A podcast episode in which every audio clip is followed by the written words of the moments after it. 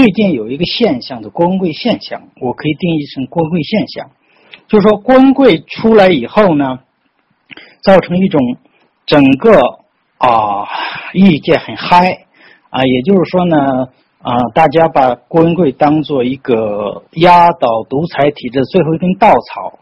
我就不说这个认知对不对，但是有一点就是非常有害，就是啊有一种提法，就是民运三十年不入。官贵着啊，在外边一闹腾，就说民运做了，然后整个这种对中国民主运动三十年的一种虚无主义认知，肯定是完全错误的。这是第一。第二，不管你是谁，只要你指出官贵的问题，马上就会招来。啊，攻击这个攻击不是来自五毛五毛，因为五毛本身并不支持光贵，是来自民运中的人。我暂且说这叫民运中的人，对吧？呃，但是这个是非常不正常现象。我举个例子，呃，那么杨建立博士他是呃号召大家去给光贵签签名，因为光贵的安全没有保障，光贵自己说的。啊，那么这个问题本身。呃，杨建立博士有他的认知，有他的这个没有问题，但是别人有没有提出异议的权利呢？我就讲周峰所提了一个异议。周峰所说，杨建立博士，你作为一个老民运是谢阳，还在监狱里受酷刑，那么我们民运的资源是有限的，我们为什么不把有限资源用于呼吁他们，对他们进行呼吁？而光贵这个事情有很多不靠谱的地方，周峰所马上招来大批的。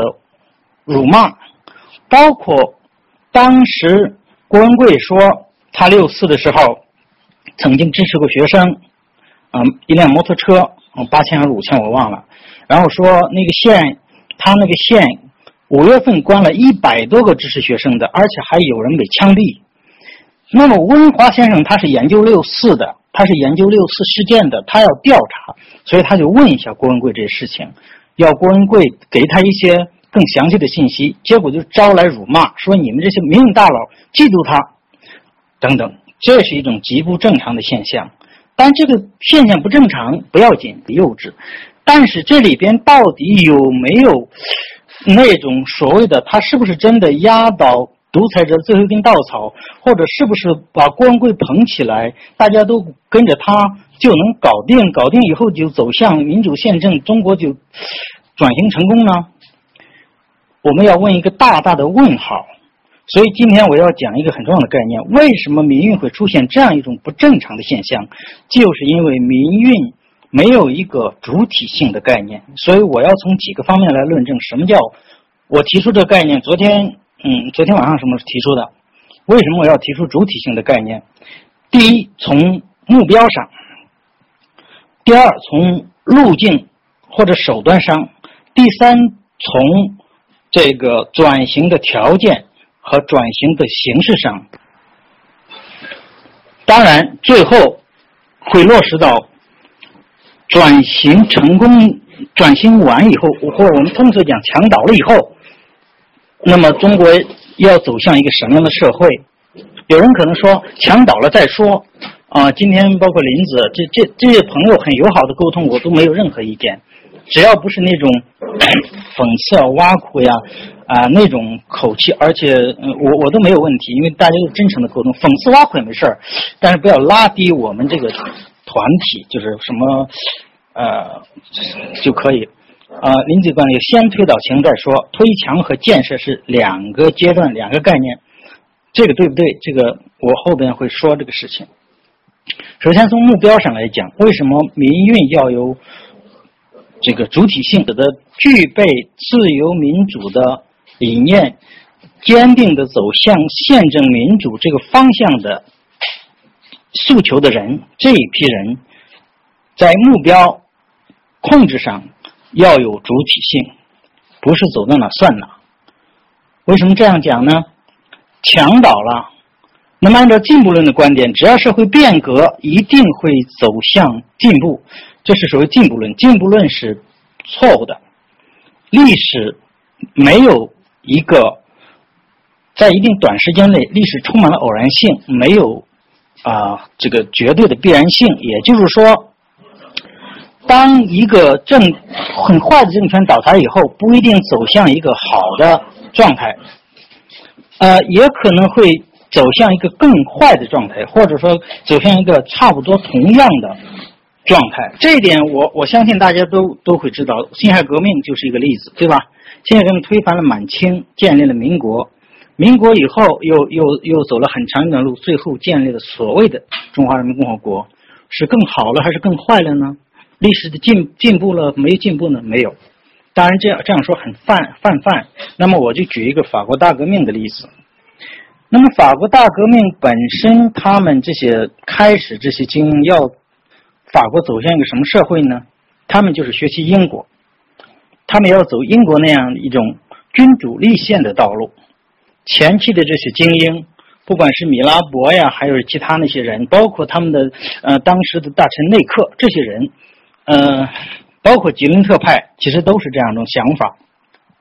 他们要走英国的这样一种君主立宪的道路，而且他们开始也是朝这个方向走的。十六要召开三级会议，为什么召开三级会议？因为没钱花了。说老实话，他没有办法。法 法国的状态。跟目前中国的状态，在阶级分布上非常相似，就是它有所谓的三个等级，一个最高一个等级是教士等级，这是因为像基督教国家，那么教士当然是最高等级，但是不等于教士是最有实权。第二个等级是贵族，第三个等级是平民，平民当然会分层，但是在那样一个社会里，呃，可能没有人再去分层了，就三个等级。当然，第三等级主要包括资产阶级。和市民，当然，这个有有话语权的是资产阶级或者律师啊等等这些人。那么开始走走向一个啊这样一个英国的道路的。但是为什么最后走偏了呢？国的这个啊道路有很重要的一个理念，它就是一个英国式的自由主义，也就是说强调个人自由，也就是从霍布斯、洛克啊。发展而来的这样一个英国的一个自由主义的概念，就是强调个人自由，强调财产权的这个这个神圣不可侵犯，强调这个国家就是要保护个人自由的，强调法治，而且它有这个传统。那么法国一开始是模仿他的，法国的一开始的这个啊 这个路是这么走的。但是最后，却呃被非常激进的雅各宾派啊篡夺了政权，而且导向了一轮一轮的屠杀。为什么呢？说呢？呃，雅各宾派主张的这个自由，跟君主立宪派，从且不说保皇派，且不说这个更右的，就从吉伦特派往右。来看，他们都是模仿英国，强调个人自由，强调这个呃这个英国式的自由的。但是雅各宾派他强调是卢梭的自由观。卢梭的自由观呢是强调啊，首先我简单说卢梭的自由观，它跟英英美的和安鲁啊文化的自由观的差异。卢梭的自由观是一种呃带有古典色彩的自由观。强调用用比较通俗的话，呃，比比较那个呃，以赛亚柏林的话说，强调积极自由，也就强调政治、民主、平等权利。呀，卢梭其实比谁都强调自由，而且卢梭认为自由是不可让渡的，自由是绝对的，没有任何不自由的理由。那么，但是如果每个个体之间的自由都是绝对的，那必然会出现冲突。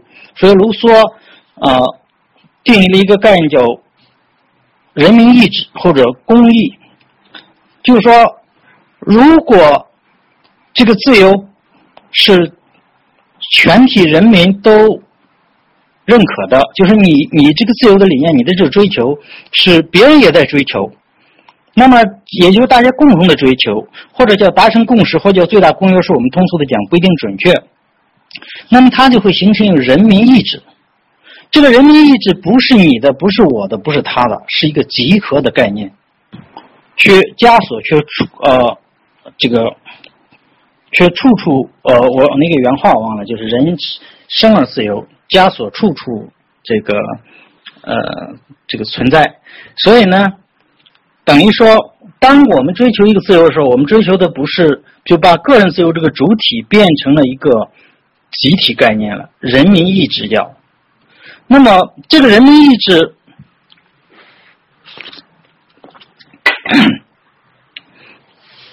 或者说，就用今天 K 博说的那个那个概念，就是人民的名义，以人民的名义来行使自由。那么，这个自由就是绝对的，就是不可质疑的。那么，法国大革命这个过程也是一步一步的，从追求个人自由，从追求君主立宪、立宪这个这个民主，走向了，走向了一种。不可质疑的一种，呃，人民的绝对权利，一种政治正确。那么，最后导致，我们我们先说，开始的时候，攻陷巴士地狱，攻陷巴士地狱并不是一场很大的战争，不是的。当这个第三等级独立的那个单独举行会议以后。贵族不让步，那么国王要派军队镇压，但是军队并不想镇压。啊，这个这个为什么当时军队不想镇压？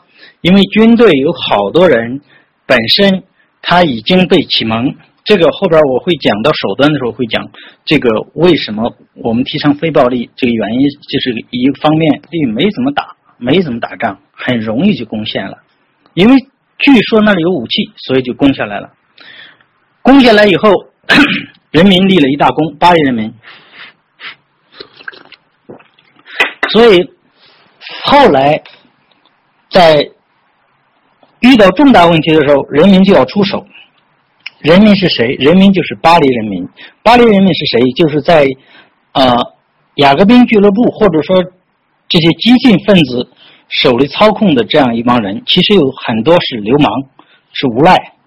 啊，这个我不是说啊，站在反革命的角度，而是说，确实是这样的。就是当时，因为你想想，呃，敢于出手的，往往是那些无所顾忌的那些人。之后，呃，当这些人越来越激进，呃，他们开始，因为第三等级会议的独立召开，很重要的是教士阶层的反叛，就是第一等级。啊，参与了第三等级的会议，才使得呃，他们认为他们就代表法国人民。呃，虽然第三等级都自宣称代表法国人，但如果没有第一等级参与的话，他们的力量还是小。所以教士是先先反叛过来的。但是雅各宾派，我我现在笼统的说，因为这里边呢可能有个细分析的话，可能会有很多不同的人，很模糊的激，我就说激进派。他们操纵，嗯，或者说蛊惑巴黎人民，先开始屠杀，以及在制定一些法律的时候，首先对教士已经采取了一些很不友好的态度，让他们比如说向国家宣誓等等，脱离这个天天主教会等等很多事情。那么对于那些不不想宣誓的人，就关进了监狱。那么后来因为战争形势紧迫。那么这些激进派就认为，我要去打仗，我就必须先后院清理干净，我不能让那反对我的人背后捅捅刀子，就先从监狱里提出这些教士来给砍了，就是砍呃杀了啊几千人吧，砍了以后呢，那么国民工会或者说法国的议会，就是第三等级的会议，本来那个时候雅各宾派是少数。那个时候呢，吉伦特派占多数。吉伦派特派是立宪民主派，但是由于他们认为那个人民的意志是绝对的，人民是不会犯错的，人民是这个自由是绝对的，这是一种政治正确。他们也懒得去呃去插手，或者说不愿意去插手，或者用我们通俗讲，不愿意得罪这个人。那么也就是他没有负起自己主体性，就是因为你要保证你要走向君主立宪或走向宪政民主，你要保证这样一个每个人的个人权利都在这个法治的框架下，都在这样一个体制的框架下有序的运行下去。他们没有负起这个责任，没有强调自己的主体性，认为人民去干他的，然后这种屠杀就开始扩大化，人民到议会就把。吉伦特派也给拿下了，也没有几个人，也是很少数的人。然后吉伦特派被清晰掉了。吉伦特派这个罪名是搞联邦主义，这个都是很荒唐的，只是借口。啊，美国不就是联邦主义吗？法国大革命其实除了要走英国的君主立宪，它还有很重要的一个榜样，就是美国的大革命。他们是学习美国的，比如说托马斯潘恩开始是在美国，他的尝试在美国发表，是他支持美国革命的。后来他在美国没有当选议员，他到法国当选了议员。所以呢，他也是受了美国革命的激励，但是他走的路是不一样的。这个这个事实上，就很重要的一点就是在他的目标导向上，会的多数派没有控制局面，没有行使。议员的这个权利没有主导，没有强调自己的主体性，任由民众、民粹或者激进派去这个妄为。我可以用简单的话，用用一个通俗的话，任由他们去屠杀，导致最后屠杀到自己头上。你要知道，屠杀会导致一个什么轮回？就是你杀了这帮人，那么这帮人你就有了血债了。那么这些另外的人随时准备收拾你，最后，呃，埃贝尔这是这是屠杀的这个这个急先锋，首先啊后来就被被干掉了。那么丹东，丹东开始是支持屠杀的，后来丹东认为屠杀太过了，他开始这个有点，当然吉伦特派是先开始事情晚了，然后被。雅各宾派搞掉，搞掉以后，内部雅各宾内部又开始互相杀，就是罗伯斯庇尔把埃贝尔、把丹东都干掉了，那都是砍头，没有别的这个。最后罗伯斯庇尔也被 啊砍头了。那么法国这个督政府上台，也是整个这个过程是一种失控的过程。为什么失控？他没有牢牢把握一个大方向，就是我要走向，不管是君主立宪。还是一种宪政民主的共和制，都是有一个很明确的、很明确的目标的，必须按照宪法，因为法国大革命不是没有制定宪法呀。一七八九年就有宪法，一七九三年有宪法，后来又有这个有不同版本的宪法，而且公布了人权宣言。权利法案等等这种，像英国的权利法案，美国的呃，都都是人权宣言，这是最著名的。但是这些东西只是停留在纸上，抽象的概念，没有被坚持作为一个呃很坚定的理念来坚持下去。也就是说，你的目标不清晰，这是跟英国和美国不一样的。英国的革命，我们暂且说它是革命，但是它是一个很漫长的一个一个过程。呃，美国的革命，呃，跟法国大革命很像，但时间相相对短暂一点。它是有很清晰的目标和诉求的，精英在主导。像美国革命发生那么大的内战，并没出现相互屠杀，包括那些保皇派也没有被报复屠杀。所以呢，它是一种很有序的，他要要什么很清楚。他的精英，或者说，因为。美国殖民就是英国的殖民地，在独立之前已经有一百多年的自治的历史，当然名义上是归国王管，但他们都有地方自治政府，所以他们有一套啊运作的模式，比如说各州派代表去参加立宪会议，也有很激烈的争论，甚至最后有达不成协议的可能，但是最后精英们做了妥协，最后达成协议。就是他很坚定的知道自己往哪走，这是一种很重要的。也就是，你追求一个什么样的社会，这也是我首先我读书，我首先读政治哲学。为什么读政治哲学？我要搞清楚我追求什么东西。我要追求的价值是自由，什么样的自由？当然是个人自由，而不是那种集体化的自由，不是那种卢梭式的自由，而是洛克式的、穆勒式的这种自由。另外，那么仅仅有这个概念不行，如何保障这样一个自由？那么必须有宪政体制，必须有法治。这个法治不有很多人搞不清楚法治和民主的关系，以为民主可以保证个人权利，这是不可能的。民主是不能保障你的个人权利的，民主只是制约政府、牵制政府的。当然，它在客观上会，呃，因为制约了政府行，就会让政府把政府关到笼子里，但这并不能保证个人的自由，因为多数暴政也可以让个人失去自由。那必须有宪法、宪政体制，一套司法体系。那么，按照这个福山的说法，一个理想的民主社会，从社会学的角度，从福山的角政治学的角度，有三个方面：一个是你要有法治，也就是说保证个人自由的这样一套体系，这叫法治；第二，你要有民主，也就是说，法治和民主它不完全等同。比如说，在呃古罗马，在这个。呃，英国的早期它是有法治的，有法治传统，但它还不能算民主。民主是什么概念？精英阶层的监督，也就是民众的监督。所以你要有民主的监督。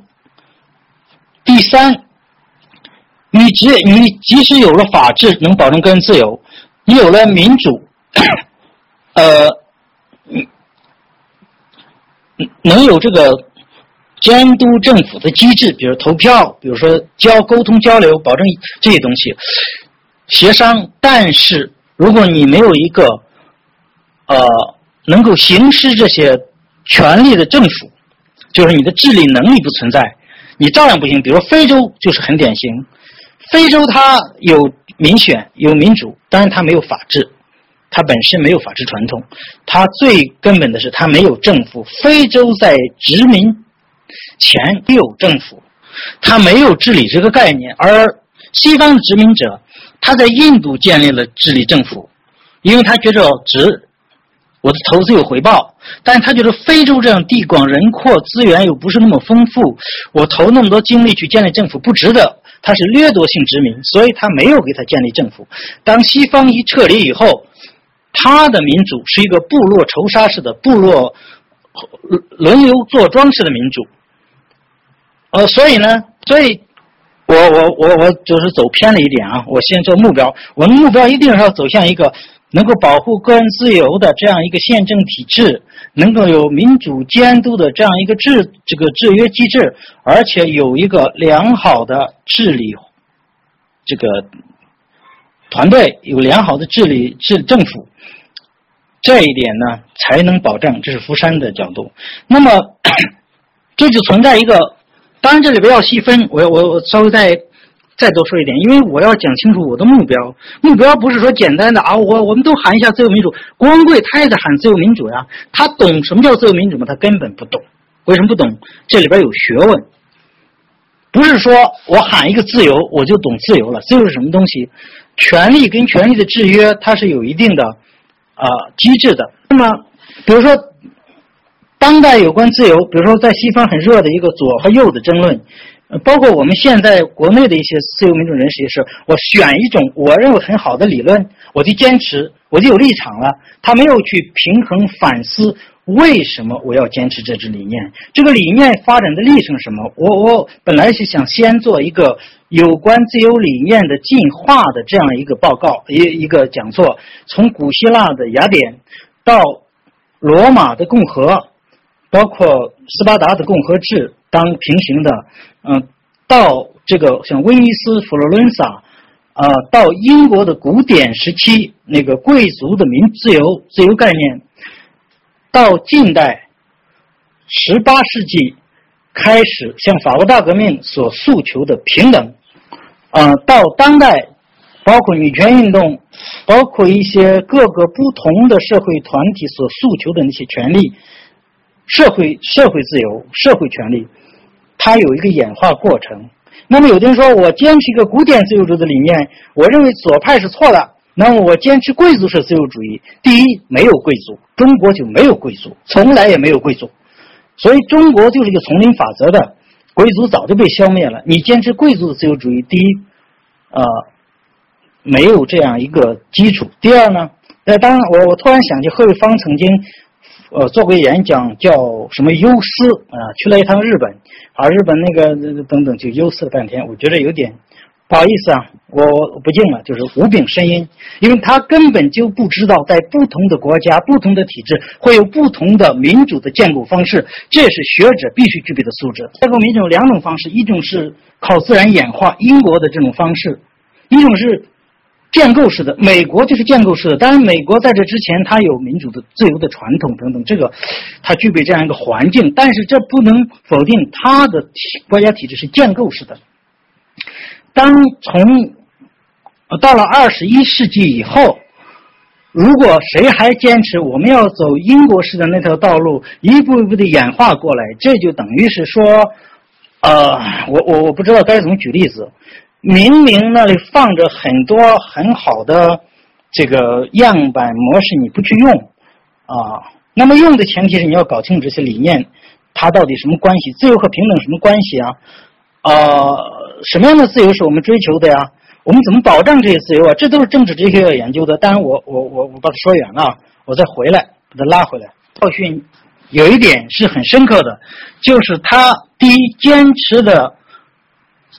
前期的精英，那些君主立宪派和啊宪政派的那些人，没有这个强化自己的主体性，没有行使自己作为议会人民代表的权利，而是任由这个雅各宾派所鼓动的民粹或者叫人民，我简单的我就借用“人民”这个词，以人民的名义。呃，作恶，这个行暴，行的又恰恰是卢梭的这种人民意志的理论，也强化了这种人民，呃，自人民权利的绝对性和不可质疑性，政治正确，所以呢，才导致了这样一个结果。这是一个方面，这是从一个方面，法国大革命是很复杂的。我现在，呃，大概我是我在研究一个问题的时候，我会。啊，我我会这个对法国大革命评价，我会从不同的方向、不同的观点去看。比如说，我既看最右的呃人的书，比如说博客，比如说根茨，我也看法国大革命的参与者为法国大革命辩护的书，我也看其他的人的，所以我会呃反就是从不同的方方面去掌握，但是。有一点就是他的追求自由理念本身是有问题的，就目标是有问题的。第二，那些正确、具备正确理念的人没有坚持到底，没有负起自己的责任，没有强调自己的主体性，而且任由道民来这个作恶，导致了不是数人头的游戏，变成民主变成一种杀人头的游戏。所以这是法大革命的教训。但是我们不能把法大革命说的一无是处。啊，他肯定有成果，对吧？只是付出的代价太大。他 的角度为什么强调主体性？因为你想，中国当前目前的中国啊，是一个转型期。你不能说什么时候推倒墙才叫转型，不是的，它是一个转型期。在这个转型期，有各种各样的思潮，比如说最典型的有 毛左，毛左是不是一种声音？我们暂且可以把它看作一种反对派的声音，因为它跟政府主流的观念还是有区别的，跟五毛还是有区别的。第二，改良主义者或者叫体制内改良派，这是不是一种声音？你不能否定它的存在。公知是不是一种声音？对吧？还有各种各样的声音，比如说，首先，有的人主张革命，有的人主张改良渐进。有的人主张暴力革命，有的人主张非暴力革命，这都是不同的观点。这是手段方面，追求的目标也是一样的。所以呢，也有一个作为一个坚定的宪政体制的追求者，应该在目标上去坚持，而不是说啊，只要有人推墙，我就跟他走，他走到哪算哪。郭文贵，我不认为他是一个宪政民主派，我不认为他对自由有很很这个深刻的理解。这个我我不想去猜测他，但是至少我不认为大家都依附于他。就能走向一个很光明的前景上来说。第二个，从路径上来说，那么如何走向一个自由民主宪政的体制？当然，我简单的举举一个举举两个例子，就是嗯，涉及到改良派跟呃口炮党之争。因为我一开始也是属于口炮党系列的，也就是说，口炮党不是个贬义，首先。首先呢，像莫之许，我以前跟他是很好的朋友，呃，包括什么清河呀，呃，这些人也是很清楚的人，他们的理念是比较清楚的。我我跟他们是原来是差不多，但是后来我为什么 在他们的争论中，我逐渐发现，呃，这个问题就是过于简单化了。你清楚不要紧，因为首先未来是向什么一种什么方式来走向自由民主，改良一定是。呃，官方主导，这是定义，这不是说是这没有什么讨论的。所谓改良，一定是官方主导的。如果官方不搞改良，你怎么办？所以这就牵涉到你的路径上，你反对派的一个主体性问题。如果你这个呃，当然改良很好啊，对吧？但是你要去判断当局有没有改良的意图，有没有改良的。呃，这个呃压力有没有改良的改良的动机？所以从现在来看看不到。那么你如果是说坚持促成改良，呃，你也可以做事情，对吧？这也是你的诉求。但至少我认为这个不是是一种从路径上放弃了民间反抗者的主体性的一个方面，就是你没有主导这个这个过程。反过来，简单的就说啊，未来一定是革命。呃，那么你就要去考虑考虑革命的条件是什么，革命的方式是什么，用什么方式去革命，如何促成革命，这有很多问题，你不去讨论，你就简单的说，我从十几年前我就写文章，就说哎改良意思就是革命，然后我就不说别的了，然后谁要一说个别的观点，哎他太傻了，这就是革命嘛，怎么革命？所，所以我后来觉得，我开始觉得这些。都太简单化，跟现在口炮党，或者说，呃，我再声明，口炮党不是贬义。另外，包括海外民运的，像王军涛啊，他们这些人又发明的词叫变革，不叫革命了，这只是玩玩弄概念游戏。变革这个词，它不是一个路径或者手段的这样一个概念，它是一种呃状态的变化，而实施的过程路径。当然，你还是要去说变革方式是什么？是通过改良的方式，还是通过革命的方式？革命到底是暴力革命还是非暴力革命？你还要去细化。所以，这个回避问题不能解决问题。不是谈这个东西，但是我还是要谈一下，因为要不谈就没法说明这个主导性问题。为什么我我提倡的是呃非暴力革命呢？为什么这样呢？我简单的说几个理由。第一。暴力不是你的强项。从博弈论的角度，对峙的双方应该用自己的优势对付对方的劣势。那么，你想，暴力一定不是我们的优势，一定是官方的优势。这一点，我相信大家都同意。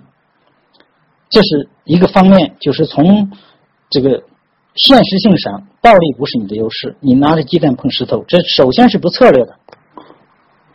暴力。会付出更大的代价，我相信大家也不会有异议。就是说，暴力会有更多的牺牲，这个大家是不会有异议的。我简单的从，所以从策略上说，如果能用最小的代价，就不要付出最大的代价，何况不要付出生命代价。而我们追求的恰恰是个人自由，所以牺牲了个人，牺牲了生命，去达到某种状态，这至少是不是最好的一种选择。选项第三，暴力会带来一种更强硬的镇压和反弹。你想，我这是我在好多文章我在有的文章中写过这个概念，就是说，呃，为什么法国大革命的时候军队没有尽力镇压呢？因为他们不想镇压，他们不想镇压。法国经历过启蒙运动，像孟德斯鸠，呃，这个这个伏尔泰，呃，这些人，所以他经过了启蒙运动以后，他的整个社会，他的认知是包括军队。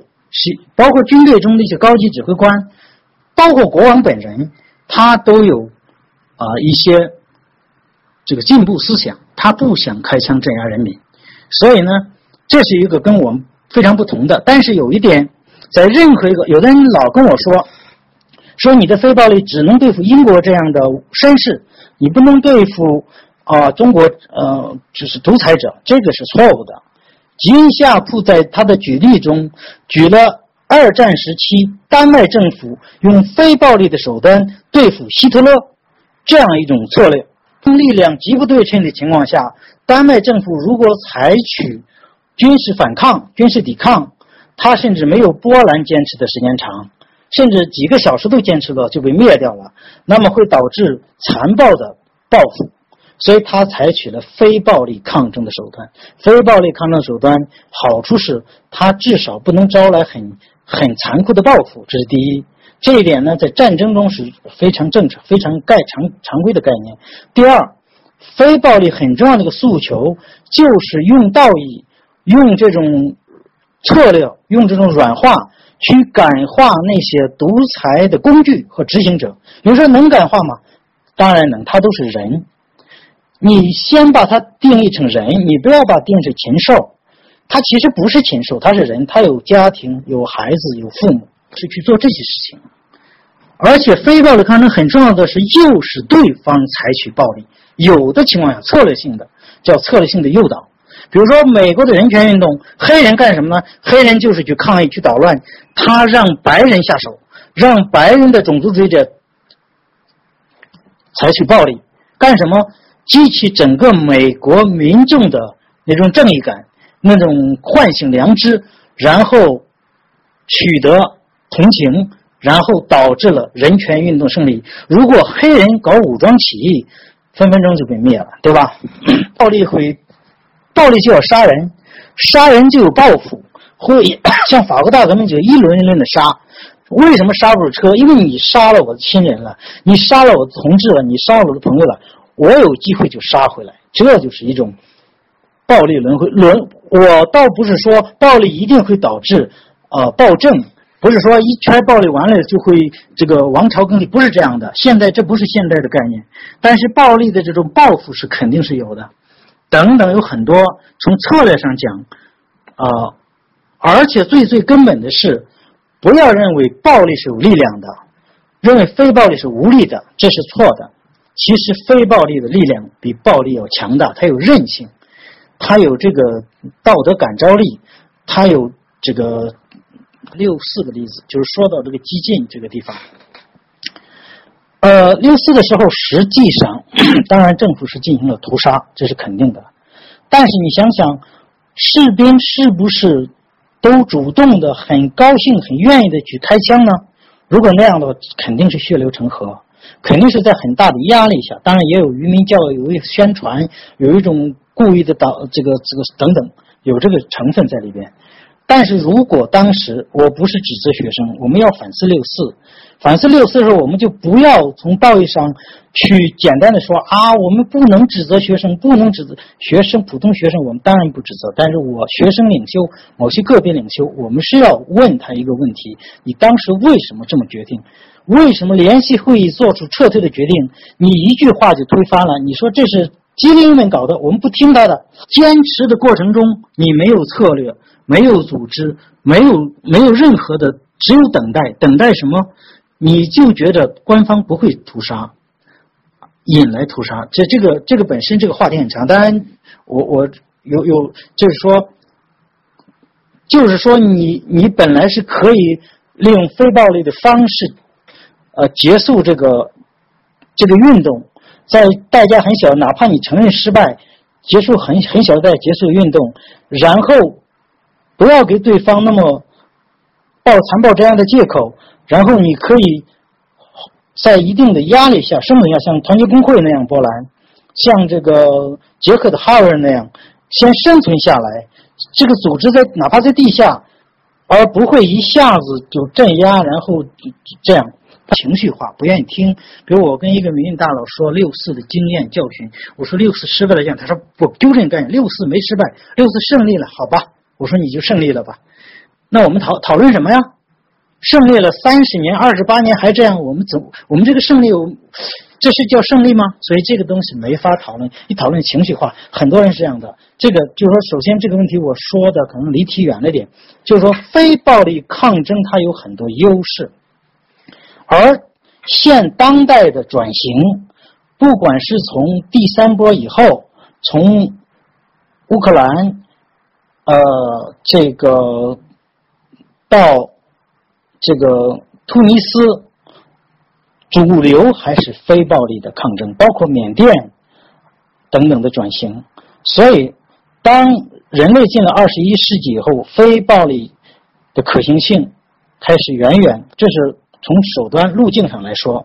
那么现在就有两派，比如说一派主张暴力反抗的，呃，当然我我首先声明，我要分出我们要分出权力和策略和路径的不同概念。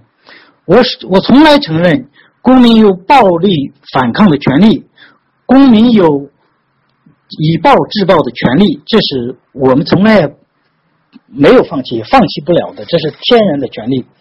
但是我们从策略上讲，我们是主张非暴力的。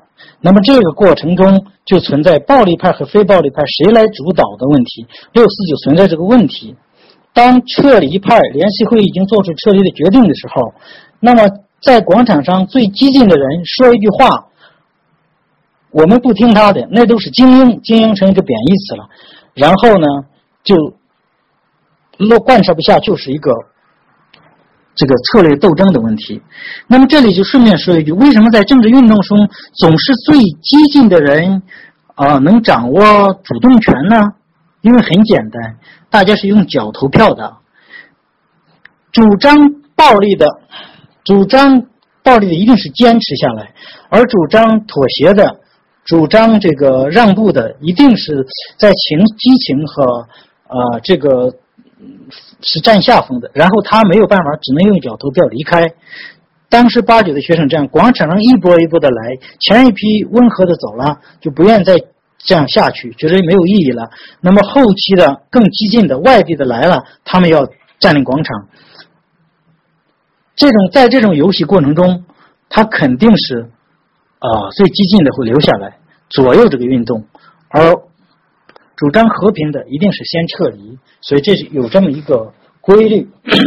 所以在这个过程中就存在一个主导的问题。我就回到吉恩夏普的观点，那么一个运动，一个民主运动要成功，必须有战略、有组织啊、有计划、有行动。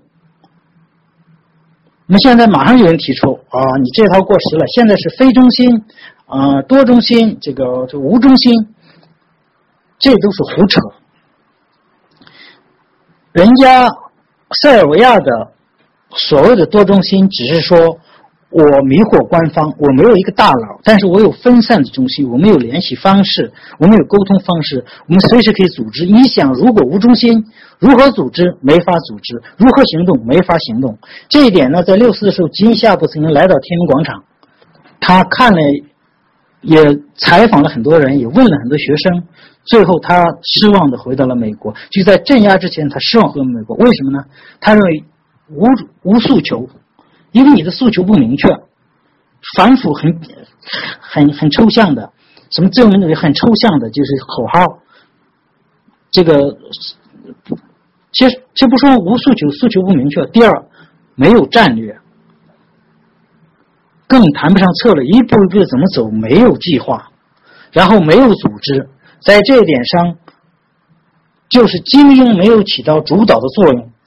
在这个地方，我我再大胆的做一下评价，我在这里表扬一下刘晓波，而批评一下那个方励之，因为你想，当时影响最大的知识分子是谁？是方励之。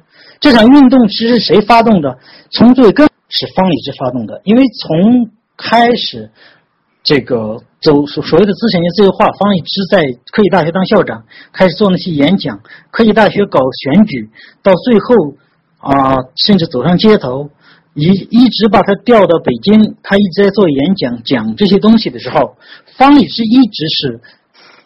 反抗派的领袖，当时邓小平说杀二十万保二十年的时候，那个话并不是六四说，是六四之前针对资产阶级自由化说的，是对着方励之说的。而方励之有一篇散文，去专门嘲笑邓小平，说有些人就是用流血来威胁人民。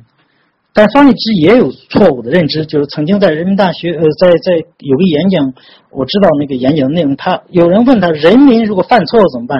方励之说，人民犯错误也没办法。当时当然我们不能苛求，当时他已经很不错了。但是在六四运动起来以后，精英没有起到主体性，就是放任学生去做这些事情的时候，为什么没有组织，没有领袖？为什么呢？因为方励之先生马上。躲开了，躲到一个五台山去，呃，参加什么国际的天文台会议，而且告诉人家，你看，我不在北京啊，我不在天安门广场，我不是黑手啊。刘晓波同志从美国跑过来，当然他的初衷是劝学生对话的谈，不要说啊，刘晓波说过一句没有敌人，他就他就成了敌人，不是这样的。从策略上说，他没有太大问题。呃，包括他们四个人在广场起了很很起了一些作用，就是这个运动开了，你作为精英，你放弃为什么要上共产党的圈套？要去说啊，摘清楚，我不是黑手，跟我没关系。你的主体性在哪？你应该站在广场上。告诉学生，我们怎应该怎么办？你是大佬啊，你是精英啊，你应该明白应该怎么走啊。如果那时候你你起来，好多知识分子会跟着你，马上形成以你为核心的反对派联盟。性当然也不一定成，但是至少是有可能，或者说从运动的策略方向上是走对了，而你躲开是错误的。策略上的主体性，因为你。这个运动是掌握在非暴力的人手里还是暴力的人手里？那么你我当然我说的这个不是说我们主体性，别人也要有主体性。这个东西有个主体坚性，所以主体坚性就是说，你要我我是一个非暴力的这个主主张者，那么有人是暴力的主张者，但不要紧，我们是联盟，我们是朋友，我们可以联合或者互相利用。改良派也不要紧，我们也可以成为。友军，但我肯定不会是跟毛左是友军。有人说我们要这个利用一下毛左，我们要利用一下这个毛泽东思想，这是扯淡，这纯扯淡。还有当年崔玉平曾经写过文章，说为什么我们不能利用中国的民族主义呢？东欧当时就利用了民族主义，东欧的民族主义是指向苏联的，是指向斯大林的，都在被苏联占领之前，大多数国家已经是民主体制了，短暂的民主体制了，已经是有民主政府了。而中国的民族主义指向西方的，笼统的说，所以不一样，没法利用。不管怎么说，主体坚信在这个地方是有一个，除了主体性，还有一个主体坚性，就是你要强调你的主体性，又不绝对的强调。比如说我非暴力，我跟暴力者我你死我活，不是这样的。这就是我又提到一个问题：非暴力抗争。我在谈的时候，那个尹春博士跟我讲，他说从博弈论的角度，你这个提法是错的。呃，在争斗双方是限制对方。而尽量的放开自己，不要给自己设置约束条件。我说你的模型是错的，你是把它当零和游戏了，就是啊，对赌的双方，你的损失就是我的利益，你的利益就是我的损失，这是你的模型，你的模型不对，这不是转型模型，转型模型一定是有多方。我在那个文章中写，转型意志是最坚定的镇压者、独裁者，一定是极少数，极极少数。最坚定的反抗者也不是多数，大量的人是各种各样状态的人，比如说体制内改良派、公知，呃，当然我暂时也把毛左算进来，包括一些吃瓜群众。那么非暴力抗争很重要的不是去呃削弱对方，主体间的这联合和支持，争取第三方，争取那些吃瓜群众，其实不是零和游戏。所以在这个模型上，尹春博士的模型是错的。所以他这个我这是呃又又一扯就扯远了。总之，在民主转型的过程中，只有那些对转型的策略有深入研究的人，只有那些呃有正确的战略、有正确的策略，不这个。就总之，站在对的策略这一方的人，如果占了主导了这个运动，那么这个运动就会走向良性循环。如果那个极端派，比如说主张暴力的，而这种暴力是一种没有明确指向的一种发泄式的，那是非常危险的。那么就会走向一种混乱或一种啊这个相互的屠杀。所以说，很重要，民主很重要的是要有退出机制。这一点呢，法国大革命也总结了这一条。就在这个啊，龚思当总结法国大革命，他提出法国大革命解决一个问题，就是退出机制。比如说，立宪派啊，开始的保皇派，他应该有一个和平退出机制。你剥夺他的议会议员资格就完了，他变成平民，但他仍然有人的权利、公民的权利，但是没有剥夺了，杀掉。吉蒙特派被雅各宾派打倒了，他有退出的机制啊，他有退出的权利啊。你要让他退出运动，让他变成平民，不行，必须杀掉。教士不行，杀掉。那么包括像埃贝尔这样的人，当然他有血债，要杀掉。丹东这样的人，丹东是一个很很这个，我我在这些人物中，我对丹东评价还是挺高的，一个很不错的人，也杀掉。最后，罗伯斯比尔那一个道德很高尚，但是有洁道德洁癖的人，当然他杀了很多人，要杀掉。所以没有退出机制。所以说，暴力倾向人他是不给退出机制的，性循环一种走偏了，因为大家的精力不在于去走向一个目标，而是互相提防对方，互相这个权力变成权力游戏的目的，权手段变成目的。最终导致恶循环。你想想，我们辛亥革命到现在，包括法国大革命，很多革命都是这个原因。这个你的目标完全就忘了，不重要，重要的是我要掌权。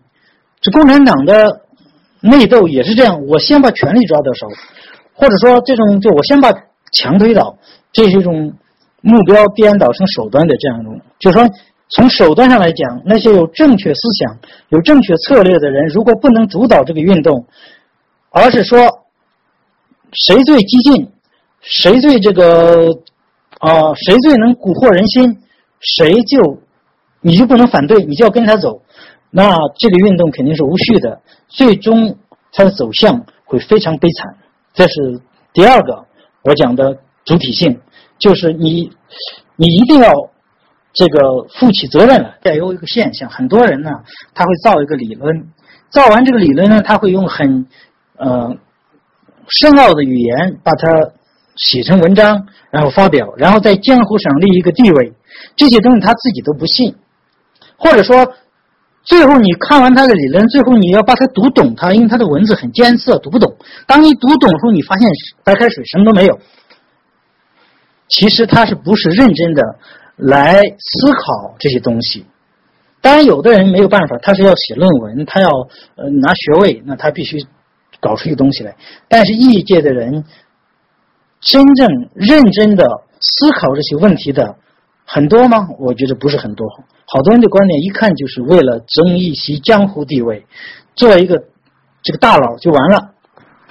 要有那些真诚的去思考、真诚的去探索、真诚的行动的人去主导这个运动，这个策略、路径、手段才会对。那么我回过头来再说。我们不要简单的说是改良，有没有可能？首先，目前看改良的可能性不大，但你不要排除掉，因为改良往往是在压力很大的情况下，当局面临脆断的情况下，做出这个理性的、明智的选择。你不能假设所有的人都不理性，对吧？所以这是 有可能的。革命，首先我强调是非暴力革命，但也不排除像军事政变、那个这个经济崩溃导致的街头运动走向暴，不排除革命也是有条件的。要还得去研究这些条件，所以我后来我就写写文章，我要超越革命和改良的争论，而强调抗争。所以他们也在改革，说叫变革，变革很模糊，变革不是手段，也不是路径，变革是一种状态或者一种状态转换的概念。变革太模糊了，嗯什么都没说。其实我强调是抗争，抗争它会带来压力，让当局改革。抗争会。呃，抗争的过程 会让双方的力量对比发生变化，会导致革命的条件产生。所以，革命一定是有两方力量形成拉锯和对立，而中间吃瓜群众会选边站队。当然，从道义上，他要选择革命这一方，这是最大的可能性，你才能成为这个革命成功，才会有可能会有这个态势。话说死。所有太过于自信的口号党，我我觉得过于简单化。所以从这个角度说，从路径或者策略上，这个要有主体性，然后同时要有主体间性，不要这个绝对的主体性。要学会跟别人联合，跟别人妥协，啊，也要学会斗争。当然，这种争论是避免不了的。像口号党跟改良派的争论是正常的。首先，我不我我不对他们有什么指责。这是第二、第三个，从推墙 或者转型本身的规律来看，主体性也是很重要的。今天那个林子说过啊，先推墙，推了墙再说。那么推墙跟建设是两个阶段，这个说法是错的。为什么呢？因为首先，反对派是怎么形成的？肯定是在反抗的过程中，在。斗争的过程、抗争过程中，除了削弱对方，除了这个赢得群众的信任外，很重要的是壮大自己的反抗阵营和队伍。那么，为什么会出现这种绝望啊，或者说这样一种呃失望啊，这样一种抓稻草啊，呃，这种抓了一个郭文贵就觉得是一个救星啊？为什么呢？因为这有两个原因，一个原因是客观上民间的力量容易被。呃，矮化很容易被这个客观上容易被这个呃看低。你的所有的行动和所有的这个都是在这个海面底下的，你你不是在水面上的。不光是官方、民间会看低反对派，反对派自己也会看低反对派。虽然海外民运有有很多的人，但是一定也是被。矮化的，这是肯定的。我举东欧转型的例子，东欧很幸运，东欧它是因为啊，苏联已经放弃了对他们的干涉，因为苏东欧的好多共产党政权本来也想改革。那么最典型的就是匈牙利，匈牙利本来呃是被苏联镇压的嘛，他的政府也是改革的，所以他们很幸运。突然戈尔巴乔夫宣布。而且逼着他们搞改革，团结工会被镇压了好多年，哈尔的公民论他们被镇压了，最后突然宣布我们要跟你们开圆桌会议。当然，这个过程中有有斗争，这不是说呃共产党本身也想改革等等。但是他们的实力是被严重的低估了，被官方和被他们自己低估了。我举几个例子，第一个，波兰团结工会合法化以后，瓦伦萨出来以后。因为被关了好好多年，而且团结工会被打压了好多年，团结工会基本上因为它是非法状态嘛，那么官方扶持了一个官方的工会，而官方的工会呢人数是远远超过团结工会的支持者的，至少在表面上是这样的。那么这样就导致了，当要开圆桌会议的时候，谁代表工人阶级，谁代表工人？那么官方工会的人呢，一定是想他来代表，对吧？怎么来代表呢？他的对手瓦恩萨，他就说我要跟瓦恩萨进行一场电视辩论，在全国人民面前，因为他认为瓦恩萨不过是工人，王安石的文化水平有限，而且王安石这么多年已经在民间消失了。就像谁知道胡适根呢？有多少知道胡适根的？有多少知道刘晓波的？有多少知道这个这个高志胜的？业界都知道，民间有很多人是不知道的。我面试的时候都会问：你们知道艾薇薇吗？好多人都不知道。哦，艾薇薇是那个演员吗？这是一种很正常的现象，所以他要辩论。大家都会低估了瓦恩萨的实力和瓦恩萨的影响力。瓦恩萨很自信的参加了，而且。一场辩论就把官方的工会主席彻底打倒，从此波兰的工人没有认官方工会的，官方工会基本上是一个摆设了，最后被淘汰掉了。只有在圆桌会议期破坏捣乱的作用，就是不让达成协议等等，这就是一种很正常的现象，就是民间反对派的声音往往是被矮化，而且更有意思的是，这几个东欧国家都有明显的特点，就在圆桌会议上，这些反对派会给总统。设置很多权权限是呃障碍，会跟议会多数设置很多权限障碍，因为他们认为当选总统的一定是官方共产党领导人，比如波兰一定是亚鲁泽尔斯基，这个议会多数一定是共产党，但是最后选举的结果完全不是这样的，总统不是共产党的，议会多数也不是共产党的，甚至不是共产党扶植的那些所谓的第三方傀儡。这就是一种矮化。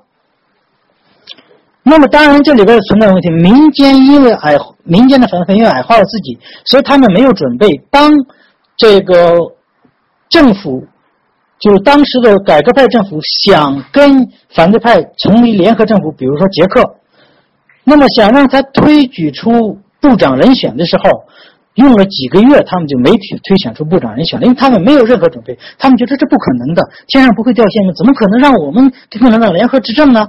这个过渡政府怎么可能呢？只能等着大选以后再说，慢慢的斗争，慢就像当时，呃呃，这个抓捕孙邦之前，叶剑英啊、邓小平啊这些人想在这个。人民代表大会、四人帮进行长期的路线斗争，做好这个准备了。华国锋这个二杆子事儿，不用抓起来就完了，哎，就成了。所以这就是有些事就是就是这样。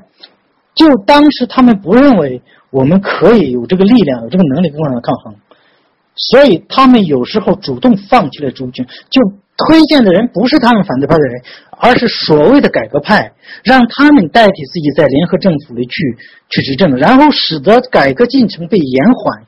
使得反对派的这个实力被人为的弱化，所以这个过程很正常。也就是说，你你在这个转型过程中，实际上转型的过程是锻炼队伍，是这个这个提高你的反对派实力的这过程。在这个过程中，你强调你的主体性，强调按自己的思路去坚决的去斗争。而如果你主动放弃了，或者我看不到，我们看到郭文贵，哦，他有资源，我就跟着他。所有的大佬狗屁不是，所有的什么胡适跟做三十年间有屁用啊？啊，什么周公所在海外也也也也，你你是嫉妒郭文贵？那温华你搞了那么年六四，完全就否定掉了。你否定掉他，他自然就没实力。整个反对派阵营，如果大多数人都不承认这些民运的主干。这些反对派几十年坚持的人不承认他们的主体性，他就没有主体性，那么就造成今天跟着郭文贵走。我要利用一下郭文贵，我告诉你们，你利用不了郭文贵。郭文贵是怎么起家的？他是利用别人起家的。郭文贵首先在郑州利用了谁呢？利用了一个港商女的，然后起家，然后进北京是利用了朱时茂的公司，朱时茂。出了二百万，他出了三百万，成立公司。朱时茂把他介绍给了李友，他就把朱时茂一脚踹掉了，然后跟李友合作。李友是金融界的大佬，李友中国金融界几乎所有的大拿都是李友培养的，但基本上都搞掉了倒掉了，因为中国的金融本身就多名的骨牌一个一个扑倒扑倒游戏嘛。但是利用完他跟李友成立了公司以后，他干的第一件事情是要把李友踢开。然后让那个民族证券成为他自己的，耍了很多阴谋诡计，利用安全部，因为他是个国安特务嘛，他利用这个手段把李友搞了，然后李友反扑，李友有后台，他们都有老领导嘛，所以你想利用郭文贵，然后走向自由民主，走向宪政，还不被他利用，太幼稚了。所以说，像这种事情。你你就不可能，呃，我举两个，我不说中国，我说希特勒，因为今天看了 K 博的文章提到海德格尔，希特勒当时上台，其实德国并不是没有人能制约他，只是那些人也是同样认为希特勒操纵了民粹，因为法西斯主义运动、纳粹主义就是一个民民民民粹运动。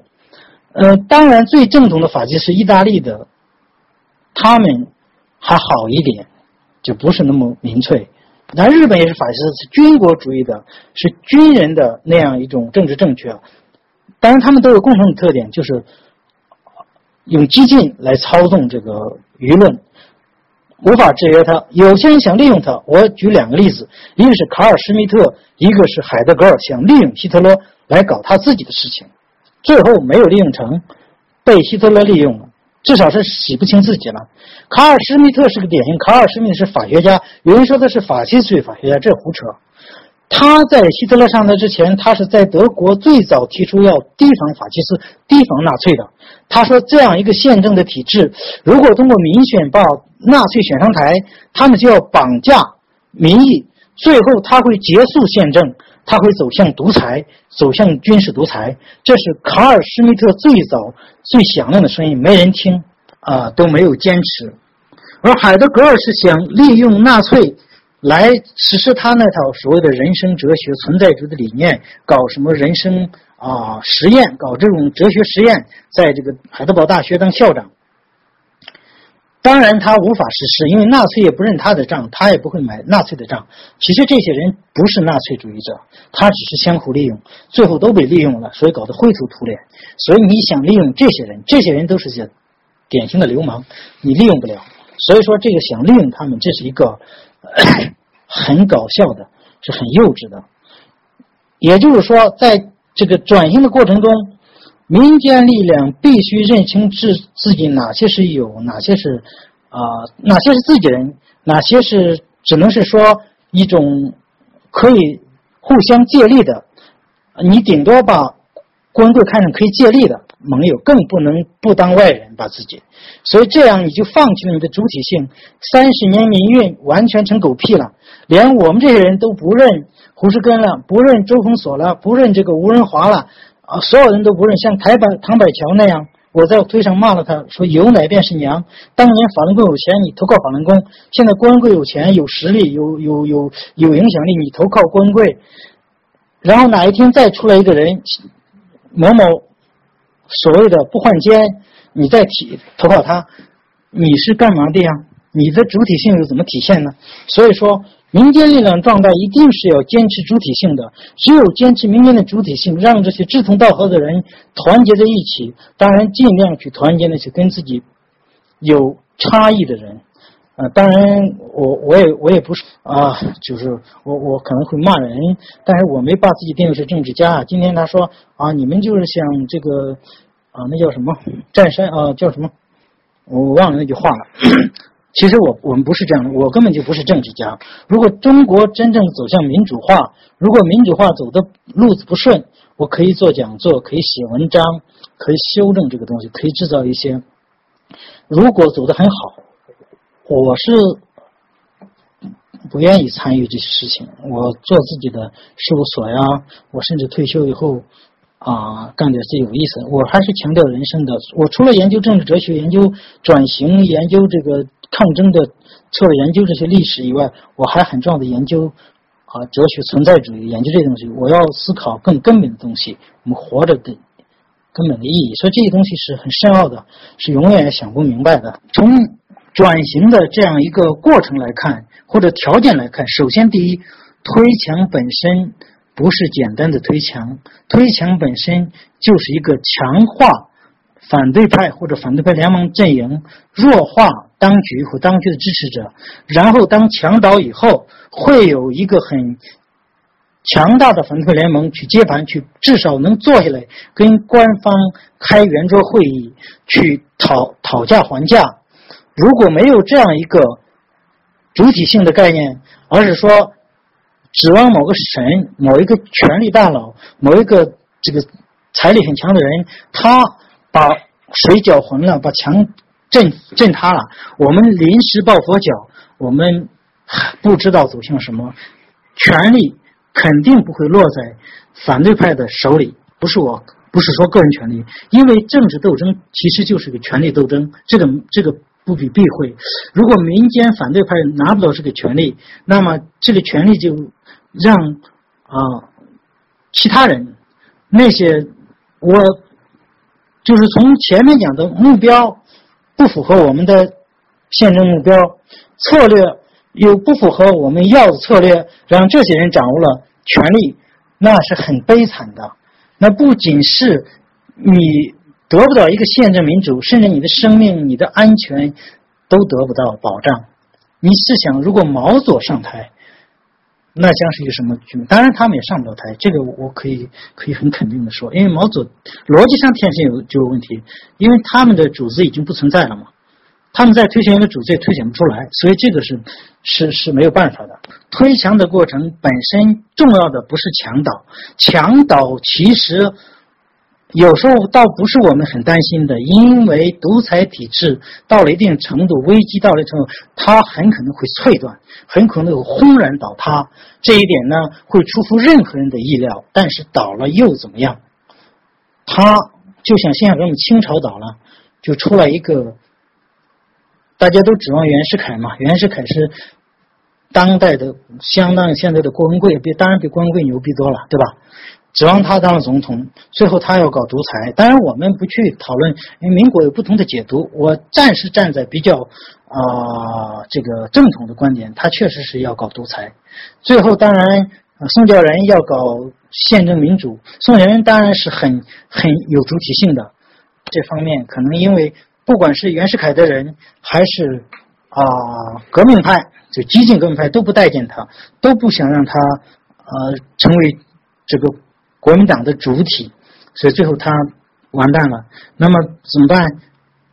就走向了一种轮回。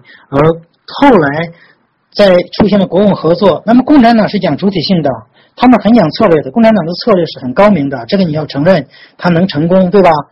所以他们加入国民党，他们一定不会融化的国民党。他要强调共产党的主体性，我是独立的，我随时可以拉出来。你想想，如果当年斯大林说你们这个个人名义都进去，不要再就彻底加入共产党、国民党，你要不要体现共产党的色彩了？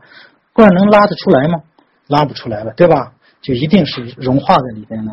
当然那也可能是好事儿，但是因为它太有主体性了，最后主导了。后来的中国革命的方向，我们暂且把整个这个都看成一个革命过程，革命而且一个成功的革命，这个是没有问题的。我们不要这个一谈问题就就就情感色彩太浓，我们还要承认这个现实。所以从这个角度，从推墙的过程本身，它是一个建立、建构反对派阵营，建构一个社会。啊，因为在一个没有没有一个散沙化的社会，对着一个集权体制，你是无法建立民主体制的。那么必然有民间团体、民间组织、民间力量，怎么建构？不是一天建，不是墙倒了你你就马上立即可立起来。在这个过程中，只有一个主体性，只有这样才能够，呃，主导这个方向，主导这个过程。最后主导这个结果，去建立一个宪政民主的体制。所以说，我强调的主体性，当然不是排斥别人革命，说不让别人革命，公民的权利是的，我们没有权利，我们不是公权力，但我们自己能决定自己，决定自己朝什么方向走，决定自己去支持谁或者跟谁一块合作，决定自己走什么样的道路，决定自己负责任的，而不是仅仅为了。表现一下，为了这个，有的人说我我宁我我念遗臭万年，我也不要这个消无行为。我们不是这样的，我们一定要导向一个很秩序良好的社会。用罗尔斯的话说，这才是我们的诉求。只有这样的人，所以回到这一点，我还是要谈一下底线和道德。现在有一种观点说，搞民主不要道德，道德这个没有意义，只要能呃。因为民主不是道道道德完人的民主，是以普通百姓是的，普通民众是这样。但作为一个领袖，作为一个这个坚定的抗争者，要有底线。这个底线，一个是不仅仅是为了个人私利。首先，为个人私利是对的，没有错。个人私利有长远和和短期的，但不仅仅是个个人私利，这些人一定有一定程度的牺牲精神。比如像胡适根那样坐了三十年牢，我们一定更信任他。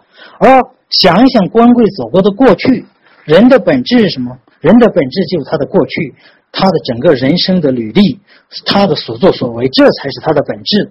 所以郭文贵整个这个过程就是投机，就是背叛，就是这个当特务，就是这种人，你更信得过还是更信得过胡适根？如果这个底线这个比较没有，你不配做一个民主人士，你不配做一个抗争者。这第一，第二，我们还有一个底线。我们不能为了个人的安全，或者当然，我们不要求别人无畏，我们也不要求别人去做监狱，也不要求做人别人勇敢。但是，我们对同样被迫害的人，我们也有一个道德考量。至少你不要出卖别人，不要在需要的时候啊声明脱离队伍，声明跟着共产党走，跟大骂一通这个。啊，这个这个异界大美统这个美美美美日这个等等，回过头来形形式宽松了，再说啊，那都不是我的真实意思表达，然后再出卖了朋友，然后再出来说啊，那都是被官方逼迫的。至少这种人没有那种不出卖、有底线的人更值得可信人员。跟那个国宝立两个啊标，我说第一。别人的事儿我不说，你也不要问问我也不说。第二，亲人、家人你不要牵扯，牵扯我也不告诉你。我给他立这样两个，也就是说，我要争取主动，这是一个很重要的。所以要有底线。所以从这个角度说，我们才一我们在包括在异界交往的过程中，我们要看这个道德，看素质，我们要至少人品。至少呢，我们去团结那些真心实意推墙的人，和那些临时抱佛脚、被呃逼得走投无路了，然后就说啊，那个跟法轮功说有承担，跟民营说啊，我曾经赞助过临时抱佛脚。至少我们不会太信这样的人。所以民间的主体性，其实恰恰就是你整个民运抗争过程的一种保障。所以呢。最终，如果这几条做到了，那么民主和走向一个宪政民主的国家是水到渠成的。其实我不认为启蒙现在有多重要。你想，老百姓不知道当局腐败吗？腐败到什么程度？这个很重要吗？老百姓不知道这个这个自由好、民主好吗？除非那些被洗脑洗的很傻的，普通都知道。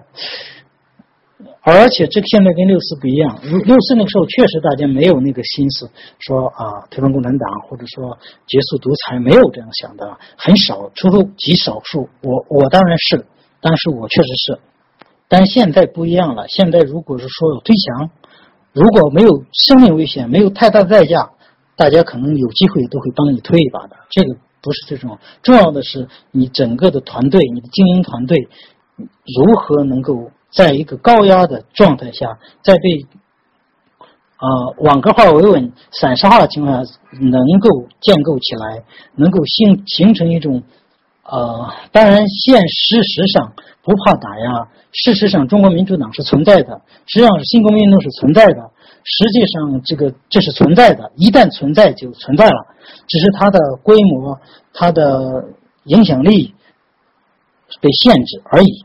那么，当然，口炮党也存在了，那么改良派也存在了，都存在的，不是不存在的。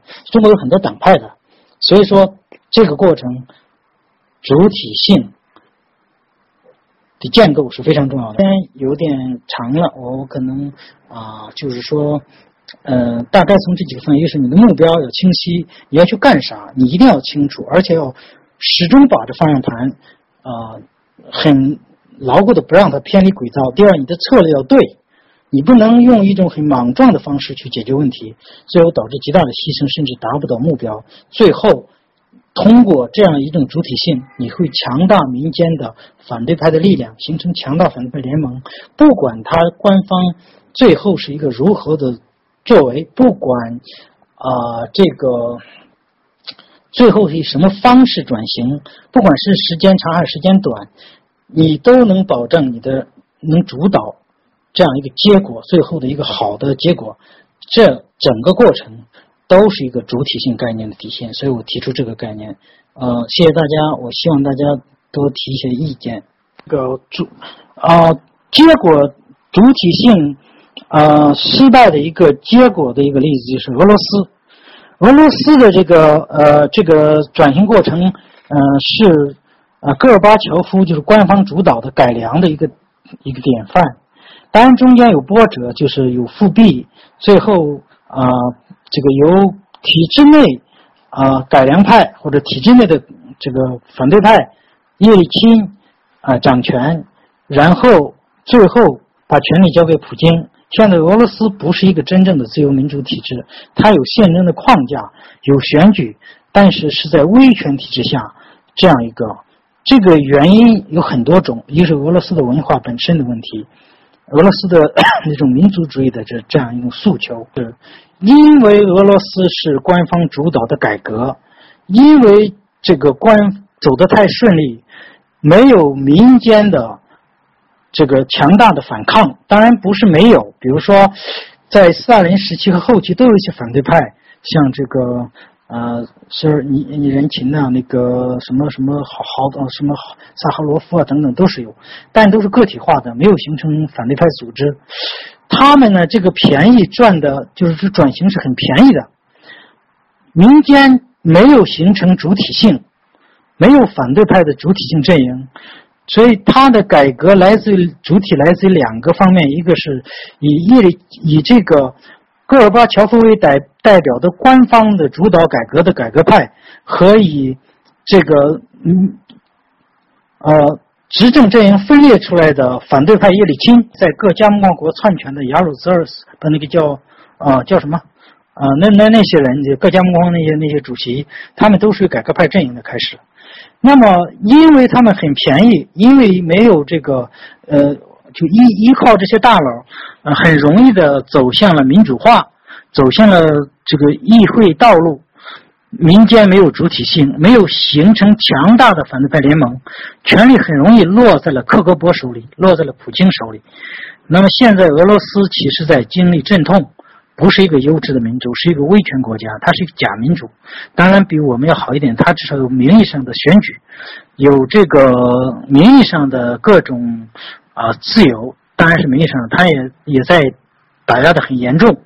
呃，有这个名义上的反对派，你的民间主体性不够，所以现在的结果是这样一种状态。所以我就说，天下没有啊，这个天下没有没有这个。呃，这种便宜事儿，天上不掉馅饼。